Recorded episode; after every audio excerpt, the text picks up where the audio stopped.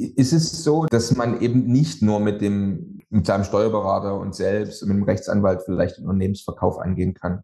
Mit wie viel Vorlaufzeit muss ich rechnen, bis so ein Verkauf dann in trockenen Tüchern ist? Wie lange dauert das Ihrer Erfahrung nach und wie schwierig ist das, jetzt einen passenden Käufer zu finden? Was, was antworten Sie, wenn Sie jetzt jemand fragt, was, was kriege ich dann dafür? Da kann man keine kurze Antwort geben wahrscheinlich, oder?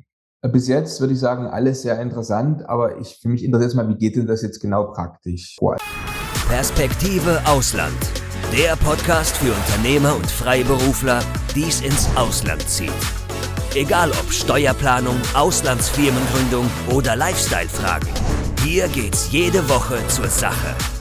Und hier sind deine Gastgeber, Daniel Taborek und Sebastian Sauerborn. Dann sage ich nur herzlich willkommen. Wir sprechen ja jede Woche eigentlich mit interessanten Menschen aus interessanten Ländern, weil wir ja unsere Mandanten und Zuschauer gerne informieren über neue interessante Wohnsitzorte oder Unternehmenssitze. Aber mitunter ist es eben auch notwendig, bevor man auswandern kann, dass man seine Gesellschaft, sein Unternehmen im Land ordentlich schließt, vielleicht auch übergibt oder eben verkauft. Und deswegen freuen wir uns heute mal einen ausgewiesenen Experten bei uns zu Gast zu haben, der dort auch unseren Mandanten, unseren Zuschauern, Zuhörern zur Seite stehen kann und sie in diesem wichtigen Prozess des Verkaufs eines Unternehmens dann auch begleitet. Lieber Herr Kluge von der Firma Covendit, wir sind sehr froh, dass wir Sie heute bei uns haben. Stellen Sie sich doch unseren Zuschauern und Zuhörern einmal selbst vor. Sehr gerne. Danke, dass ich dabei sein kann. Reinhard Klug ist mein Name. Ich bin einer von vier Partnern bei Covendit. Wir sind ein inhabergeführtes M&A-Beratungsunternehmen. Das heißt, wir beraten explizit Unternehmer im Mittelstand beim Verkauf, beziehungsweise bei der Suche nach einem Nachfolger oder eines Investors für ihr Unternehmen. Wir machen das seit sieben Jahren mit der Covendit ähm, als äh, eigene Firma wir haben zwei Standorte in Frankfurt und Berlin. Und um Ihnen so ein Gefühl zu geben, wir machen so 15 Transaktionen im Jahr, haben da also einen guten Überblick über den Markt, sind nicht branchenfokussiert, sondern sind ein Prozessspezialist, der den Unternehmer unterstützt, eine optimale Lösung für seine Nachfolge und seinen Unternehmensverkauf zu finden. Klasse, war eine super Vorstellung. Vielleicht noch mal eine Frage an Sebastian. Sebastian, du hast ja sehr viele Mandantengespräche mit Personen, die sozusagen aus Deutschland, Österreich, Schweiz ausflacken. Wie wichtig siehst du das, dass man dort einen äh, kompetenten Partner an der Seite hat, der einen begleitet, unterstützt beim Unternehmensverkauf? Und wie häufig kommt dir das so unter, dass du einfach mit Mandanten zu tun hast, wo du sagst, Mensch, die brauchten eigentlich hier Unterstützung bei dem Thema? Ja, das ist eine sehr gute Frage. Also das ist doch immer wieder eigentlich bei uns ein Thema. Wir haben ja auch hier schon vielfach bei verschiedenen Gesprächen und Videos und Interviews über das Thema Wegzugsteuer gesprochen. Die Wegzugsteuer ist ja doch eine erhebliche Belastung für jeden Besitzer an inländischen und ausländischen Kapitalgesellschaften der ins Ausland zieht, äh, ist extrem teuer. Und für viele, die dann sowieso damit liebäugeln, sage ich mal, das Unternehmen zu verkaufen, ist es dann sozusagen hier der letzte Grund, sich dann tatsächlich auch für den Unternehmensverkauf zu entscheiden vor dem Umzug. Also das kommt tatsächlich regelmäßig vor. Und bei vielen, das sind jetzt ja nicht unbedingt Venture-Kapital finanzierte Unternehmen, wo man ja von Anfang an, sage ich mal, den Exit und so mit einplant, und auch dann sein Unternehmen schon so strukturiert und mit Investoren ständig hier zu tun hat, sondern das sind meistens inhabergeführte Unternehmen, die denken nie an den Exit und auf einmal muss es jetzt überlegen, okay, ich muss das Unternehmen verkaufen, was sind eigentlich die wichtigen Dinge, auf was muss ich eigentlich achten, wie kann ich, wie, wie kann ich sicherstellen, dass ich über den Tisch gezogen werde, wie kann ich mein Unternehmen Mehrwert machen, was sind Dinge, die ich unbedingt vermeiden muss. Also wie gesagt, meistens bei den Mandanten von uns, außer man hat schon mal ein Unternehmen verkauft, betreten da dann die Unternehmer komplettes äh, Neuland und brauchen unbedingt eben jemanden an der Hand, der sie diesbezüglich dann auch kompetent berät und das Maximale für sie rausholt. Das ist natürlich am Ende das Wichtigste. Mit Vorbereitung und unvorbereitet sein, glaube ich, extrem wichtig und entscheidend, ja, weil es braucht halt auch eine gewisse Phase, um einen Unternehmenswert auch optimiert zu haben, ja, und was Sie ansprechen, dass man sich da rechtzeitig drum kümmert oder zumindest eine gewisse Zeit ins Land gehen lässt, um sich da vorzubereiten und dann auch die Berater dazu nimmt. Steuerberater, Anwälte ähm, und auch eben den M&A-Berater ist extrem wichtig. Da haben Sie gerade einen guten, guten Punkt angesprochen. Viele denken ja, dass sie den Unternehmensverkauf vielleicht alleine hinkriegen, einfach nur mit ihrem Rechtsanwalt und Steuerberater. Vielleicht können Sie noch mal äh, ganz kurz ergänzen. Sie haben ja da viel Erfahrung schon gehabt. Wahrscheinlich sind auch hin und wieder Mandanten zu Ihnen gekommen, die schon mal gescheitert sind mit dem Unternehmensverkauf und dann sagen, so jetzt will ich es mal richtig angehen. Ist es so, dass man, äh, oder wie würden Sie das argumentieren und begründen, dass man eben nicht nur mit dem, mit seinem Steuerberater und selbst mit dem Rechtsanwalt vielleicht den Unternehmensverkauf angehen kann? Also der Unternehmensverkauf ist ja, wie Sie da auch richtig sagen, oft was Einmaliges, sagen wir, in dem Lebensablauf eines Unternehmers. Ja, das ist jetzt kein Tagesgeschäft und auch oft für die Steuerberater eben auch nicht. Ja. Und der Prozess an solches ist, würde ich mal sagen, kompliziert und vielgestaltet, ja, dass man da sich wirklich jemanden an die Hand nehmen sollte, der sich auskennt. Zum einen, um im einfachsten Fall die Arbeitslast zu stemmen, aber eben auch um ein neutraler Ansprechpartner für potenzielle Käufer zu sein. Ja, einfach, dass man sich da wie so ein Feuerwand muss man sich das vorstellen, wie, wie, wie, wie ein Wellenbrecher, ja, weil im Endeffekt der Unternehmer selber ist meistens der Entscheider, der Chef, ja, der hat keinen, hinter dem er sich verstecken kann. Ja. Und auf der anderen Seite sind dann Leute, die kommen mit Beratern oder die kommen mit einer Hierarchie im Unternehmen. Und der Unternehmer steht da alleine. Ja. Wenn der was sagt, gilt's, ja, weil er halt der Chef ist und keinen anderen vorschieben kann. Allein da ist ein Berater Gold wert, ja. Und es gibt eben gewisse, ich sag mal, Marktusancen, ja, die man einfach kennen muss, wie man solche Prozesse gestaltet, ja. Und das bringt eben ein M&A-Berater rein. Dazu kommt, wir sind in der Lage, Interessenten überhaupt das aufzutun, ja, weil sie können ja nicht einfach hingehen und sagen, ich verkaufe mein Unternehmen, ja, dann weiß es die Konkurrenz, es wissen ihre Mitarbeiter, es wissen ihre Kunden, ja, ihre Lieferanten, was nicht unbedingt gewollt ist. Man will das ja erstmal vorbereiten und sag mal, zu einem guten Ende bringen, bevor das irgendwie publik wird, ja, und dann am Ende noch Werte vernichtet. Ja. Wir hatten ja, traurige Fälle, wo dann ein Unternehmer kommt ähm, und dann geht der führende Mitarbeiter, ja, und nimmt äh, irgendwie Aufträge und mit und dann ist das Unternehmen erledigt, ja, wenn das jetzt nicht besonders groß ist oder besonders breit aufgestellt. Ja.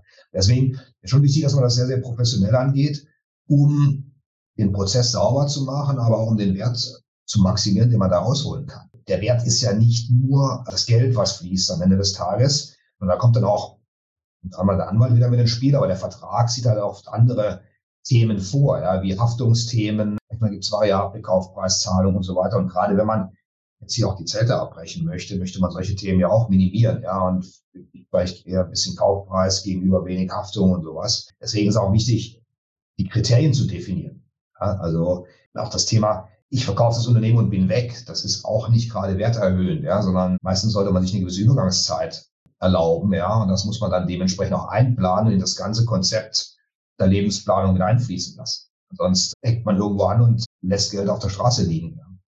Sie hatten vorhin schon einen sehr wichtigen Punkt angesprochen. Das ist die Vorbereitungszeit und die ist ja auch gerade für unsere Mandanten relevant, die jetzt ins Ausland umziehen wollen. Oftmals sagt man ja, okay, ich möchte ins Ausland umziehen in ein paar Monaten. Davor muss ich das Unternehmen verkaufen, damit ich dann hier letztlich die Wegzugsteuer zum Beispiel nicht bezahlen muss in Deutschland, meine, meine, meine Dinge dann abgeschlossen und geregelt habe. Aber jetzt haben Sie vorhin gesagt, es braucht eine gewisse Vorbereitungszeit. Ich, ich hatte da mit einem englischen M&A-Berater gesprochen und er nannte diese Zeit Dressing the Bride, ja, also die Braut hübsch machen, ja, für den, für den Verkauf, ja.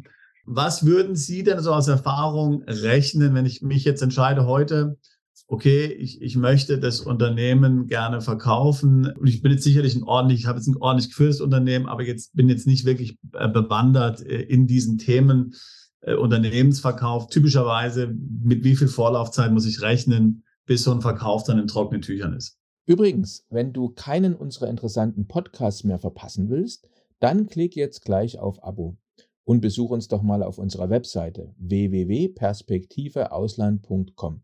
Da gibt es übrigens auch alle Podcasts als Video zum Ansehen und du kannst uns dort deine Fragen, Kommentare oder Vorschläge für neue Sendungen hinterlassen.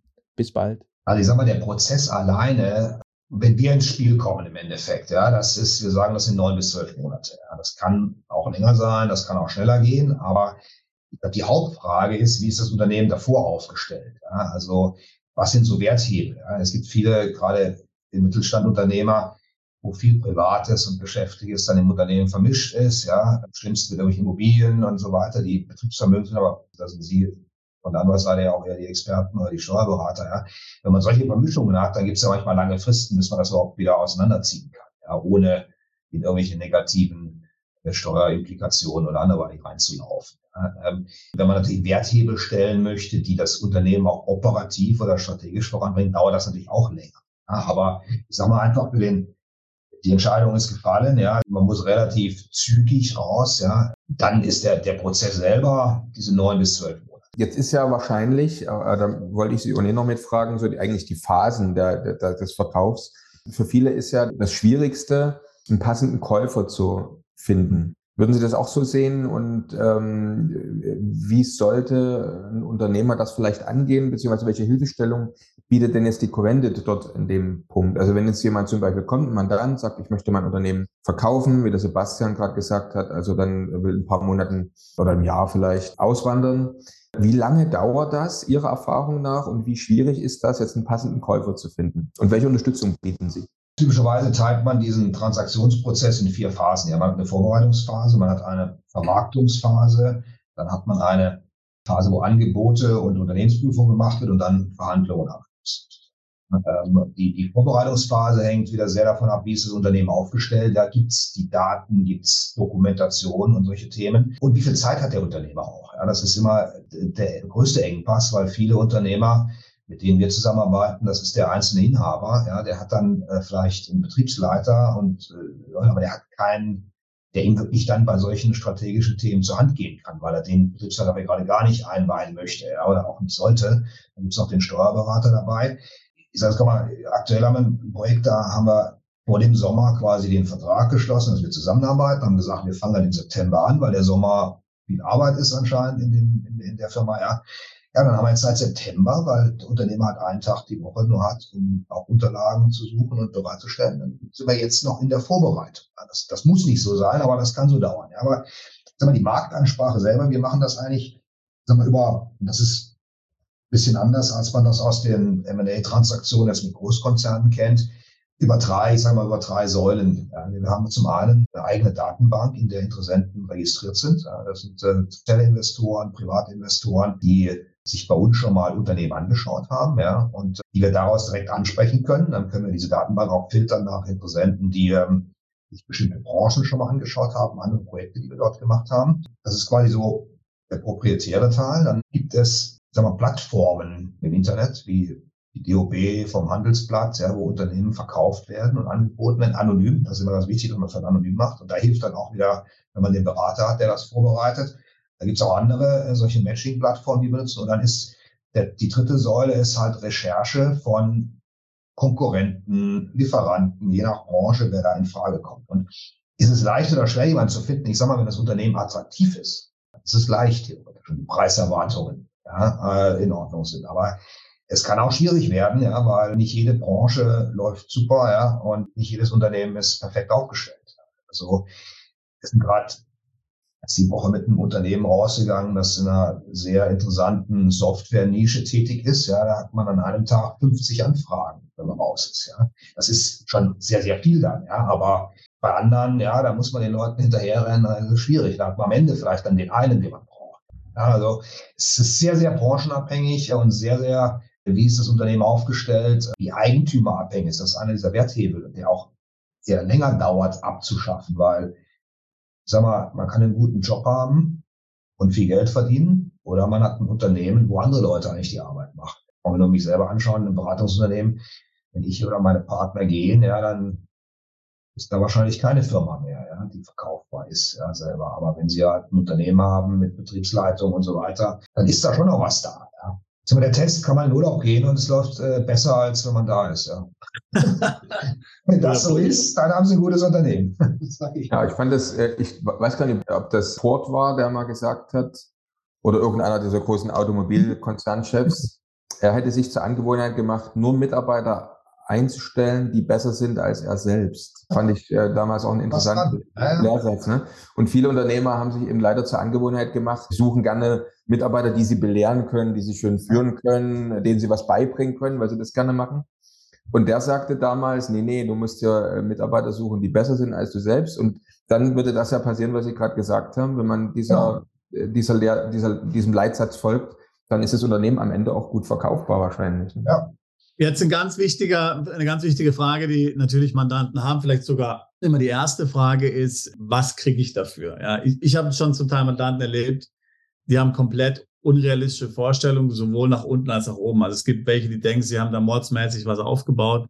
Und eigentlich, wenn man das anschaut am Markt, also es ist später schwierig, was zu finden. Andere haben jetzt eigentlich denken, erwarten gar nicht so viel, aber im Grunde genommen haben sie da was wirklich Interessantes im Grunde aufgebaut. Natürlich gibt es da viele Parameter, wie Sie jetzt gesagt haben, in, in anderen Branchen. Also ich kenne das aus der Steuerberatungsbranche. Wenn man jetzt so eine Steuerberatungskanzlei verkauft, ist es sehr einfach meistens. Da gibt es ein Multiple basierend auf den jährlichen Fees und so. Also das ist nicht so schwierig, aber es kann ja durchaus komplex sein in vielen Branchen. Was, was antworten Sie, wenn Sie jetzt jemand fragt, was, was kriege ich dann dafür? Da kann man keine kurze Antwort geben wahrscheinlich, oder? Kann man eigentlich nicht, aber auf der anderen Seite, also wenn jemand kommt, jetzt hätte ich sagen, vor der Zinswende, als das Geld auch billig war, hätte ich gesagt, man fängt einfach mal mit fünfmal operativen Ergebnis an. Einfach mal als, als damit man mal irgendwas sagt. Ja, und wenn eine Zahl hat, die nicht, nicht völlig verkehrt ist. Ja, dann hängt es natürlich davon ab, ja, wie, klar, immer größer, wenn es kleiner ist, ist das Risiko höher von so einem Unternehmen, weil die Abhängigkeiten höher sind, ja, dann ist es eher vielleicht viermal. Wenn das jetzt ganz toll, lange Aufträge, dann ist man auch eher vielleicht sogar Richtung zehn manchmal. Ja, das ist dann schon sehr, sehr individuell. Aber da kann man schon mal anfangen. Und was wir eigentlich immer versuchen, also bevor wir auch mit potenziellen Kunden dann irgendwie in eine engere Bindung gehen, also wir lassen uns von denen eigentlich mal die Daten schicken, also dass man einfach mal die letzten drei Jahresabschlüsse hat, die aktuelle BWA, ja, und einfach mal sieht und mal bewertet, ja, damit man sieht, spricht man überhaupt über dasselbe, so grob, ja. Und am Ende ist natürlich immer das wert, was jemand bereit ist zu bezahlen. Und das sieht man jetzt gerade auch sehr extrem, weil wir diese Zinswende ja haben, ja, seit einiger Zeit. Der Immobilienmarkt zeigt das, aber das ist im Unternehmensmarkt ähnlich die Werterwartungen sind sehr, sehr unterschiedlich, aus welcher Brille man schaut. Klar, der Verkäufer will immer viel haben, der Käufer will wenig bezahlen. Das, das ist jetzt immer so, ja. Aber wenn ich jetzt ein Unternehmer bin, hat die Situation auch diese Woche, man hat sich da am Ende geeinigt, aber da war zum Beispiel ein großer Immobilienbestand im oder bei dem Unternehmen dabei, ja. Und der ist natürlich vom Verkäufer quasi Eigenkapital finanziert. Ja. Der muss sich jetzt um keine Bank irgendwelche Gedanken machen, genauso wie sein ganzer Betrieb, weil er das seit 30 Jahren erfolgreich führt. Der Käufer muss zur Bank gehen, ja, und der Käufer muss jetzt plötzlich fünf, sechs Prozent Zinsen zahlen darauf, ja, und muss das hinterlegen, wirken und so weiter.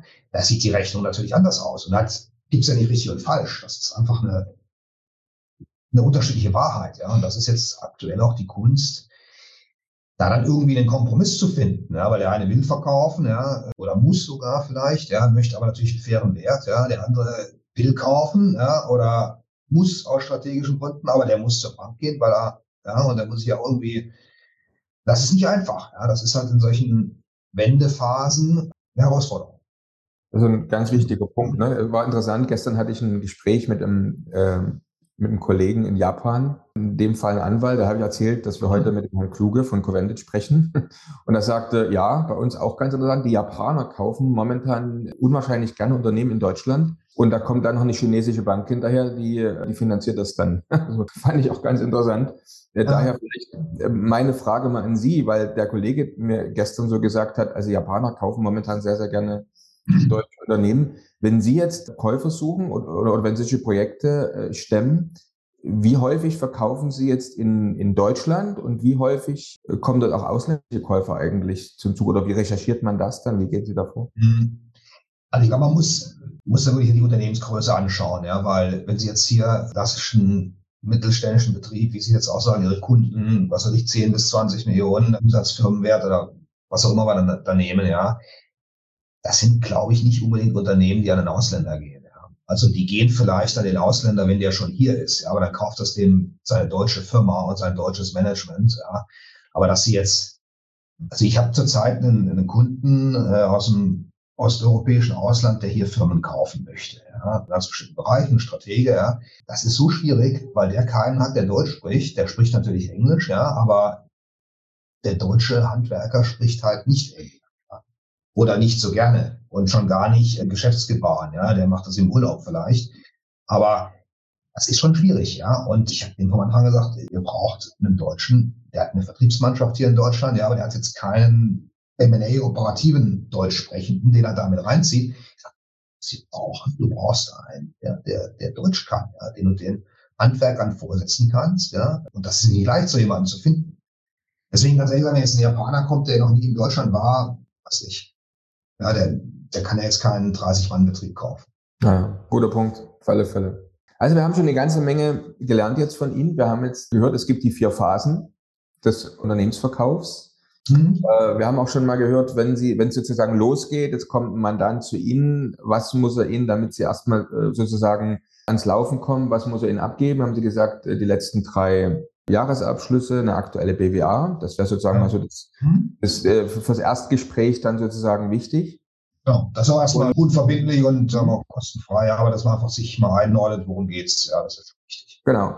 Und dann ganz wichtiger Fakt, haben Sie, haben wir, konnten wir ihn auch schon sozusagen entlocken, wie lange es ungefähr dauert. Sie haben gesagt, also neun bis zwölf Monate, vielleicht auch länger, je nachdem, wie gut wahrscheinlich die Vorbereitungsphase läuft und wie ja. interessant das Unternehmen ist, auch mal schneller. Das sind auch schon mal ganz, ganz wichtige Dinge, die wir jetzt ja gemeinsam erarbeitet haben. Jetzt vielleicht hatten wir schon ein bisschen drüber gesprochen, weil das auch ganz, ganz wichtig ist. Der Sebastian hat es am Anfang ja auch äh, erwähnt in seiner Einleitung, den Wert des Unternehmens, mit welchen Faktoren man den nach oben bringen kann, auch nach unten bringen kann. Vielleicht tun wir das nochmal ganz kurz in ein paar Fakten so äh, kurz zusammentragen. Also eine Sache, die Sie ja schon erwähnt hatten, ist ganz, ganz wichtig, dass natürlich die wichtigsten Mitarbeiter zumindest, wenn die den Wert des Unternehmens verkörpern, an Bord bleiben müssen. Aber vielleicht haben wir noch ein paar andere Faktoren, mit denen ich den, die Wertsteigerung erreichen kann, aber auch aufpassen muss, dass das Unternehmen ja im Wert dann nach unten ja. rennt vom Verkauf.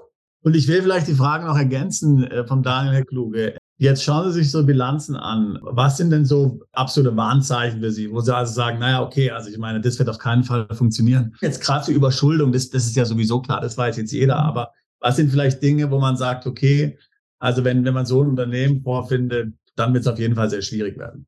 Also ich glaube, ein ganz wichtiger Punkt, und der, der zieht sich irgendwo durch, ist, da muss man in Betracht ziehen, es gibt eine massive Informationsasymmetrie. Ja? Der, der Alte weiß alles, ja, der Verkäufer, der Neue weiß eigentlich nichts. Und wenn man nichts weiß von dem Unternehmen, dann sieht man viele Risiken und bewertet Dinge ganz anders. Ja, das ist, das muss man auch mal so ein bisschen im Hinterkopf haben, weil es ist immer so eine Gratwanderung zwischen, was zeige ich, was zeige ich nicht.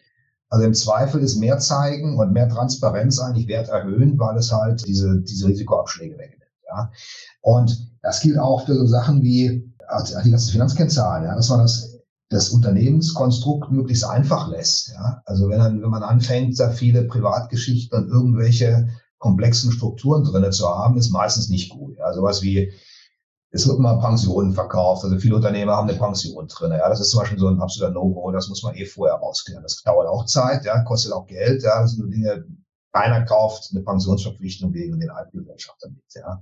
Da muss man sich zum Beispiel auch extra drum kümmern. Da gibt es aber auch Experten, die sich das äh, machen und das geht alles. Aber ist vielleicht auch nochmal ein Zeitaufwand und nicht eine Bewertungsimplikation. Ja.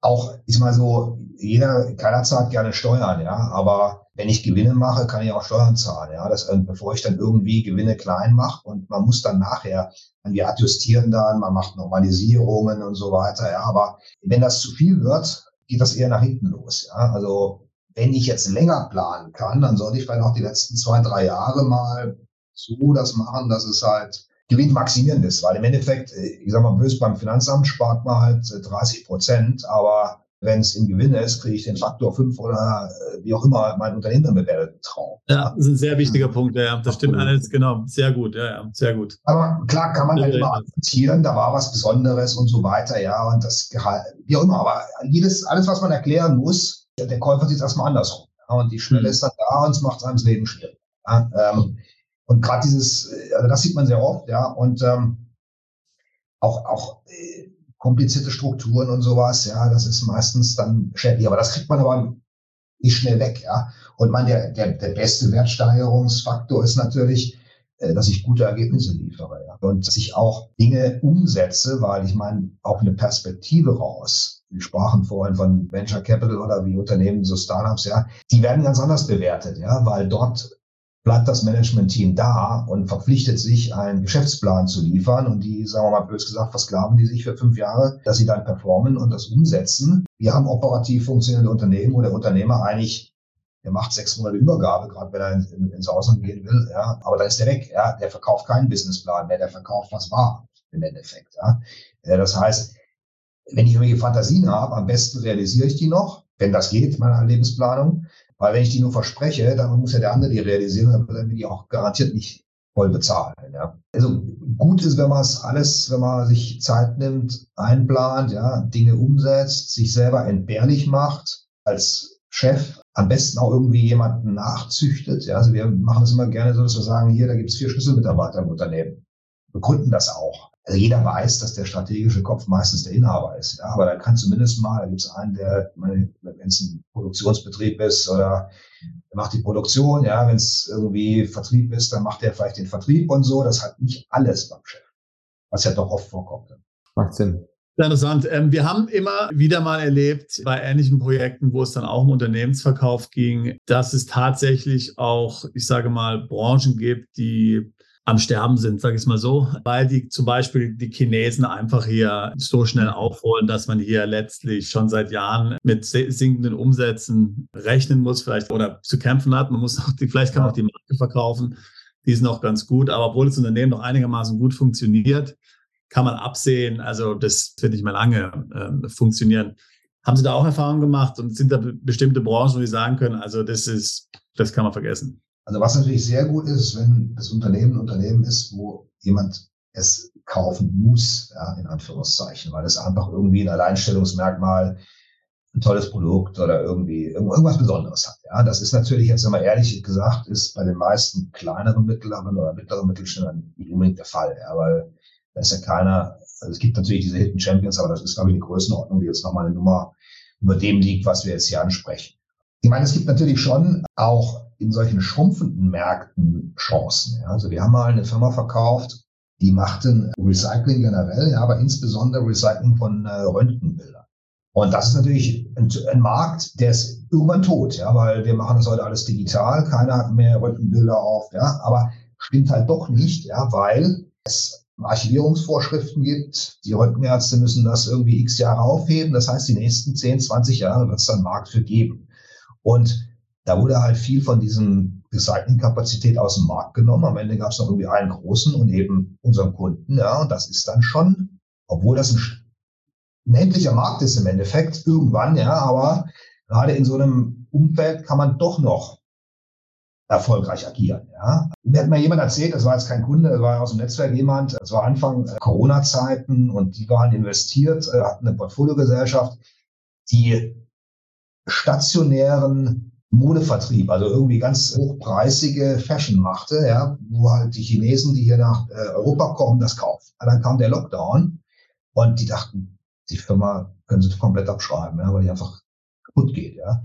Und die haben die aber dann die hatte keine Internetpräsenz vorher schon, sagte er so. Aber die haben das über ein ganz spannendes Influencer-Marketing dann diese Firma ganz schnell umgedreht und haben in den Corona-Zeiten mehr Geld verdient als vorher. Also ich weiß nicht, ob es stimmt, ja, ich habe es noch nicht nachrecherchiert, aber es kommt oft darauf an, was man halt mit solchen Situationen dann macht und damit umgeht. Und wahrscheinlich kann man auch in schrumpfenden kleinen Märkten, wo Konkurrenz groß ist, wenn man sich da irgendwie besonders positioniert, ja, doch was reißen.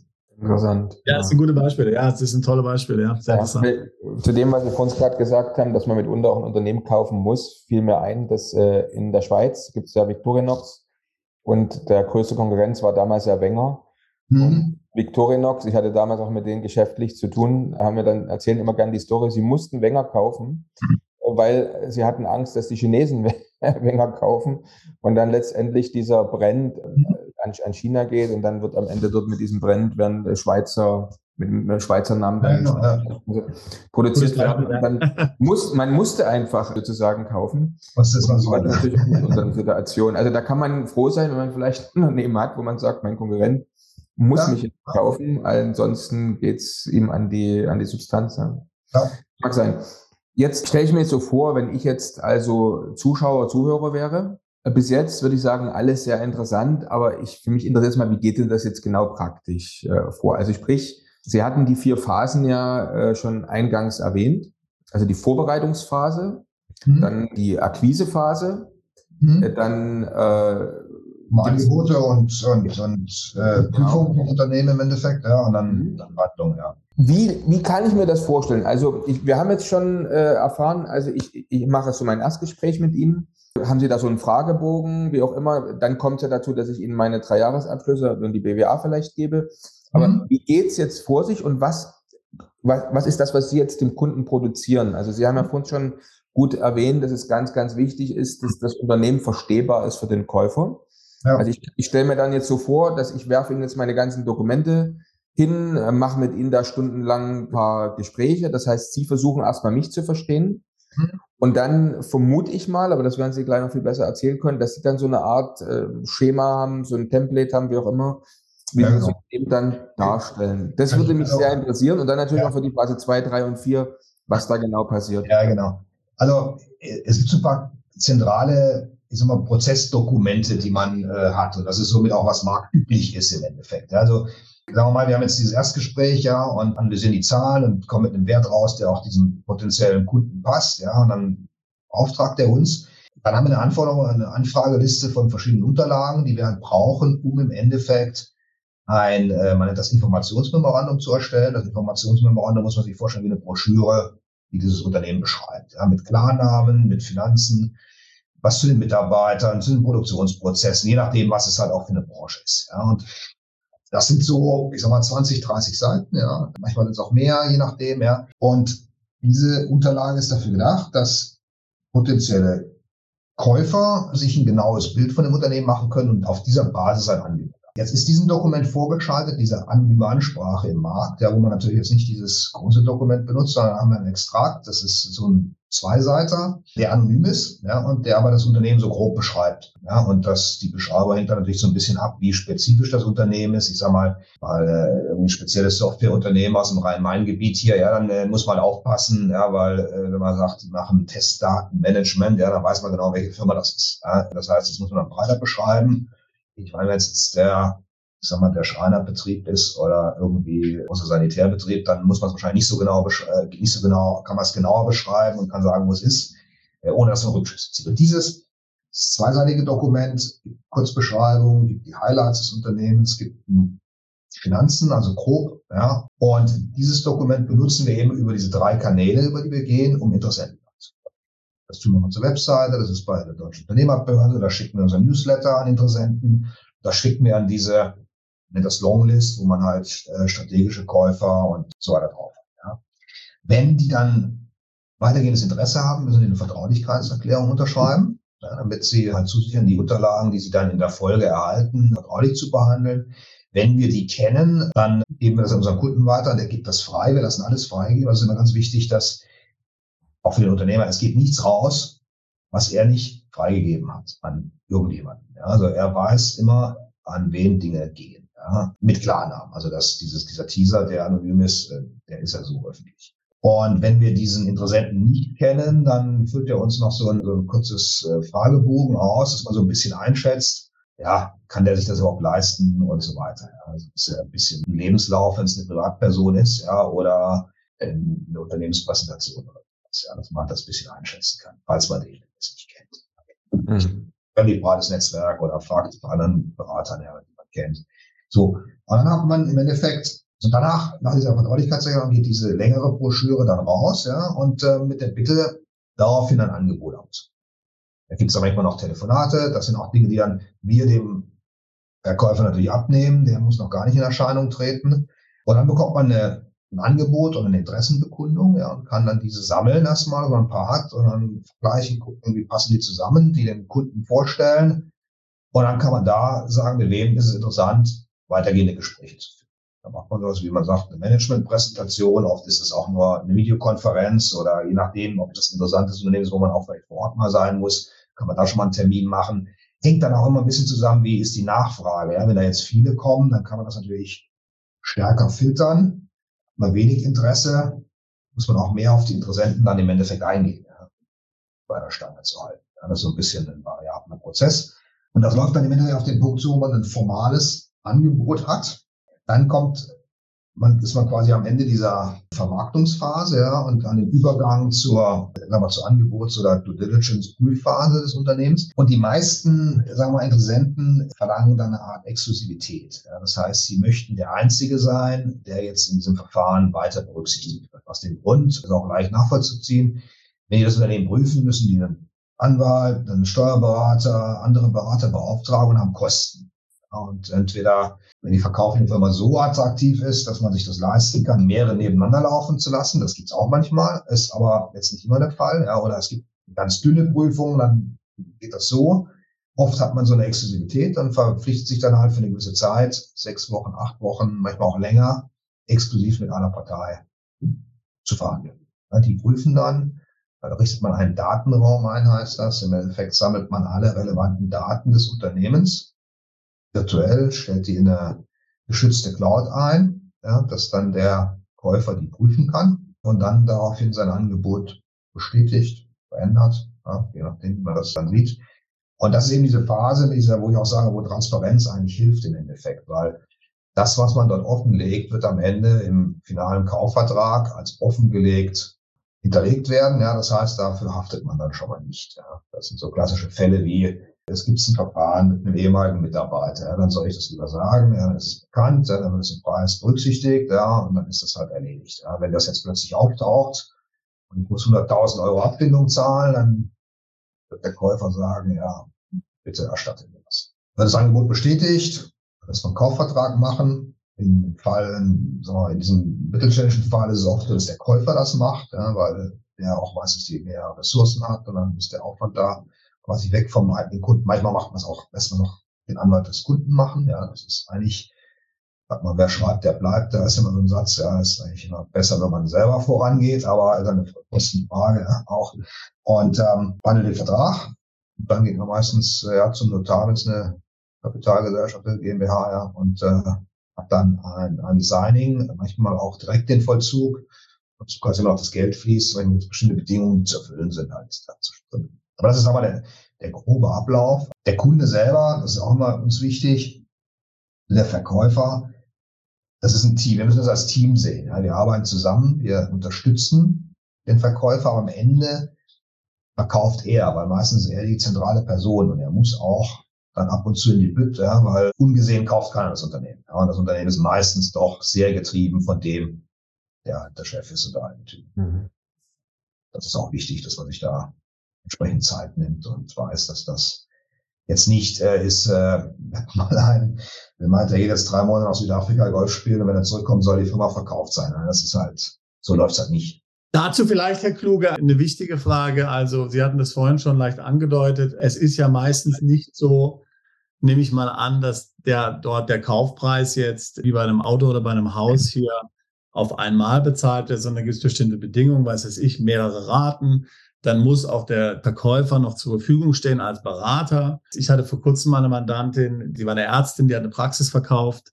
Dann war, musste sie noch für Gehalt, also sehr großzügiges Gehalt wohlgemerkt, in der Praxis arbeiten für zwei Jahre. Mhm. Äh, es, es, ist doch typisch, dass, also es ist ja nicht so, nach meinem Verständnis meistens, dass man dann sozusagen sagen kann, okay, Vertrag unterschrieben und ich bin weg. Sondern das ist dann noch ein mehrjähriger Prozess vielfach, mhm. dass das Ganze dann wirklich, bis ich das dann, ich sage mal, vom Bein habe letztendlich, ja. Typischerweise ja, sage ich mal, aber es gibt auch schon Kunden, die halt aus welchen Gründen auch immer relativ schnell dann raus wollen.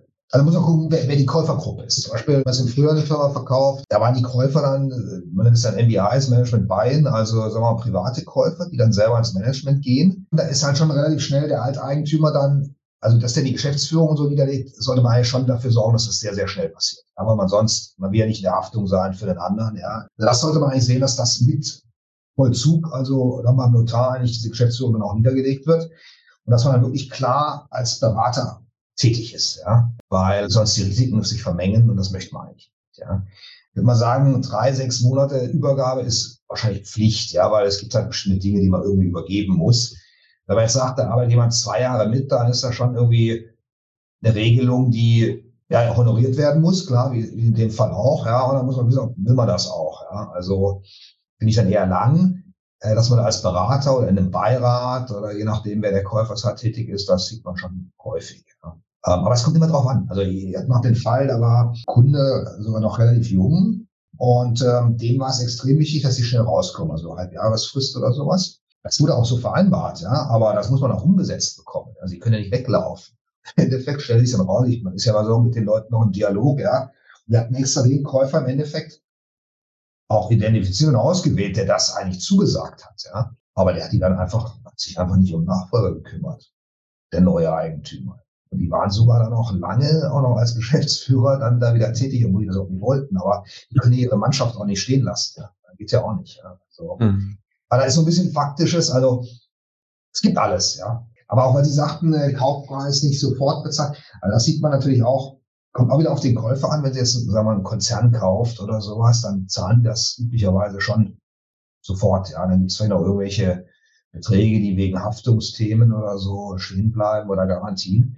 Wenn Sie jetzt solche privaten Käufer haben, dann brauchen die meistens, auch um das finanziert zu bekommen, ein Verkäuferdarlehen nennt man das, dass der Verkäufer halt einen Teil des Kaufpreises quasi in ein Darlehen stundet, ja, das halt dann auch nachrangig ist, also ähnlich Eigenkapital, also damit die Bank halt bereit ist, für die Neuen das zu finanzieren. Das ist eigentlich nicht unüblich. Ja, das muss man sich auch mit anfreunden. Das Geld, weiß jetzt nicht, wie die Implikationen dann sind, wenn man das Land verlassen möchte, aber das ist auch steuerlich ein Thema, weil das Geld fließt ja erstmal, das muss man versteuern, hat es aber nicht bekommen sozusagen. Ja, das ist halt ist ein Thema, ja. Was man auch häufig sieht, ist, ähm, was man dann Earnout oder Besserungsscheine nennt, gerade wenn man der Bewertung sich nicht einig wird. Ja, dann äh, der, der Verkäufer sagt, da ist dieser tolle Businessplan, der sieht so aus, ja, und der Käufer ist natürlich viel konservativer.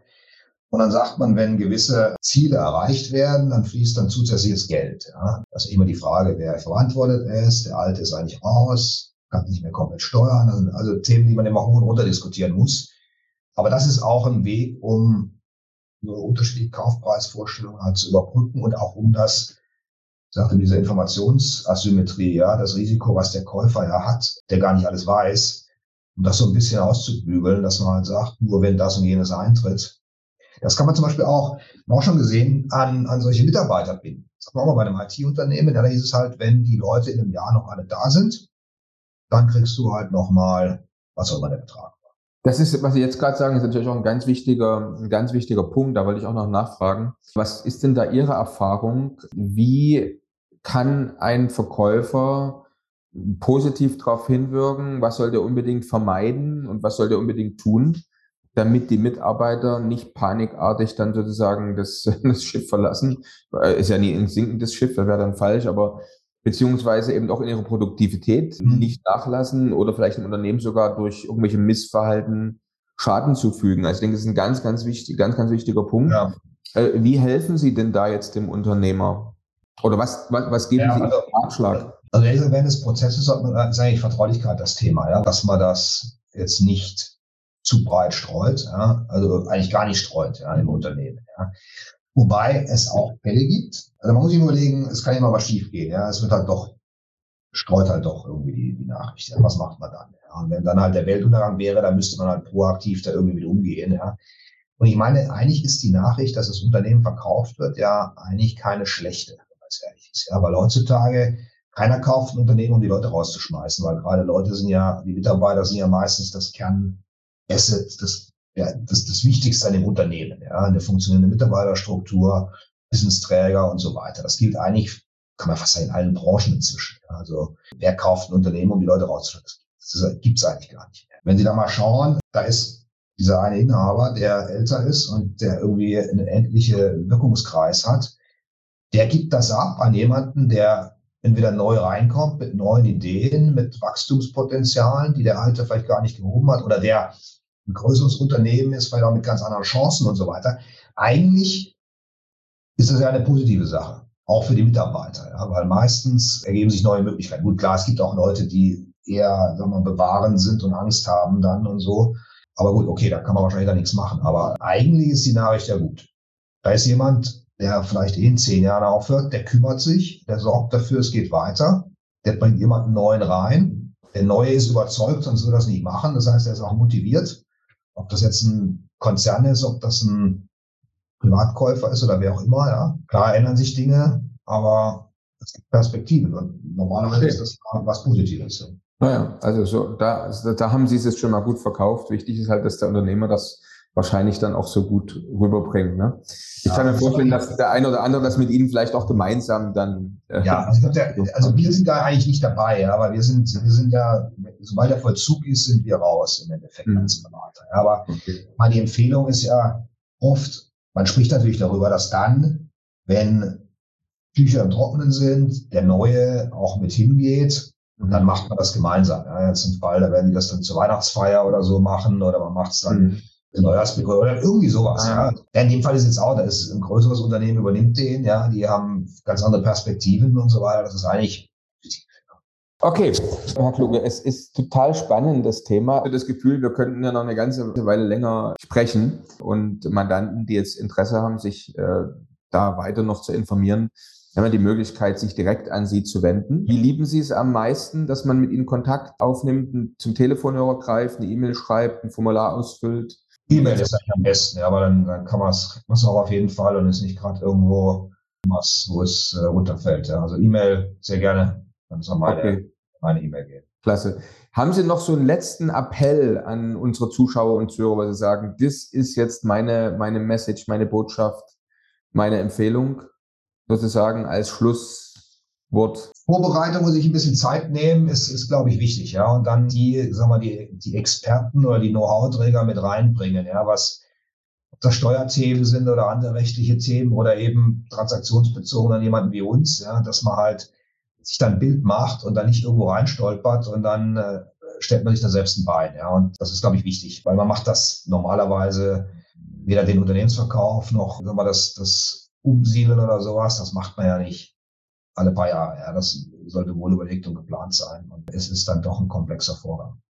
Absolut, das stimmt. Eine ganz kurze Frage noch, Herr Kluge, die bekommt bei uns jeder Gast gestellt. Sie sind wahrscheinlich sehr zufrieden mit Ihrem Business und mit dem Ort, wo Sie gerade leben. Aber würden Sie denn mal auswandern in irgendein anderes Land, weil das ja auch unser Thema ist, mit dem wir uns viel beschäftigen. Haben Sie einen Favoriten, wo Sie sagen, das wäre mein Traumland, wenn ich doch nochmal woanders wohnen würde? Ja, vielleicht nicht permanent, aber meine Frau kommt aus den Philippinen. Von daher, da sind wir auch ganz gerne. Und dass man da mal irgendwie mit halbjährlich oder so, wenn man sich das leisten kann, dann hingeht. Okay. Sehr gut, sehr gut. Philippinen sind sehr schön. Dann auf in die Philippinen, genau. Wir müssen auch nochmal einen Podcast über die Philippinen machen. Das haben wir jetzt schon ein paar Mal gehört. Da fehlt uns noch in unserer Liste. Herr Kluge, vielen herzlichen Dank und bleiben Sie fröhlich. Bis bald. Danke Ihnen. Alles Gute. Dankeschön. Dankeschön. Wieder. Bis zur nächsten Folge von Perspektive Ausland, der Podcast für alle Unternehmer, die es ins Ausland zieht.